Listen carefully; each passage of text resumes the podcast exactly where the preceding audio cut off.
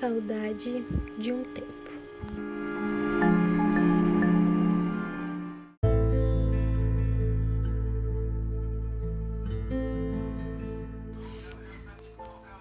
Meus pais se separaram quando eu era muito pequena. Tinha por volta de uns 5 anos. Bom, não entendia muito. Para mim, ele estava apenas indo viajar ou indo para algum lugar, mas que logo estaria de volta. Mas não, ele estava realmente indo embora. Ele tinha o costume de me buscar a cada 15 dias. Esses finais de semana eram os mais felizes da minha vida pois ele morava nos fundos da casa da minha tia. Eu aproveitava muito, brincava com os meus primos e tinha almoço de domingo na casa da Bisa. Num sábado, fiquei esperando ele vir me buscar por horas e nada dele aparecer. Não dava notícias, ninguém sabia onde ele estava. E isso vinha acontecendo direto nos fins de semana que era para me passar com ele. Eu fui perdendo contato, crescendo e de fato entendendo o que estava acontecendo. Ele sumiu, não dava notícias, a preocupação era zero. Foi pesando e doendo muito, porque eu sentia a falta. As apresentações de Dia dos Pais sempre foi uma data, um evento muito difícil para mim. Ver os pais de colegas indo ver a apresentação e todos felizes isso me doía muito, pois o meu nunca foi em uma sequer. Enfim, esse assunto é muito delicado e é algo que eu ainda não superei por completo. Porém, essa situação me fez amadurecer muito.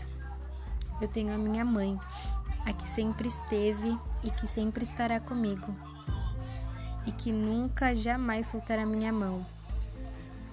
E o que resta hoje são lembranças daqueles finais de semanas tão felizes.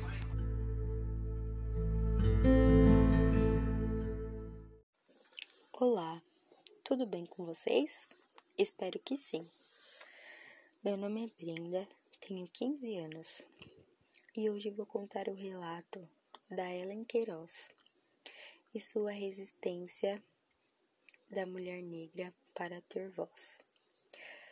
Fui filha de mulher negra e meu pai branco, porém era alcoólatra e usuário de drogas.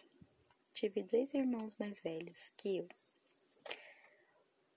Um irmão que, devido nossa escassez, foi para o crime e viveu quase 20 anos preso.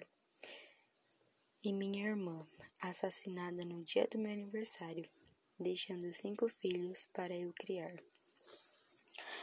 A maior com nove, com nove anos, a menor com sete meses. Eu tive três filhos, com um homem que me deixou sem ao menos olhar para trás, e dois me casei novamente e tive meu quarto filho. Eu, com 23 anos, cuidava de nove crianças com amor, carinho e muita dedicação. Então eu fiz o melhor Cresci com eles e pude aprender coisas que jamais a vida teria me ensinado. Segundo a minha mãe, eu fui a criança mais pobre que ela pôde conhecer em toda a vida dela. Uma fase difícil e cruel. Cresci em uma família muito conturbada, cheia de necessidades e grandes conflitos e desequilíbrios emocional sem base e sem estrutura.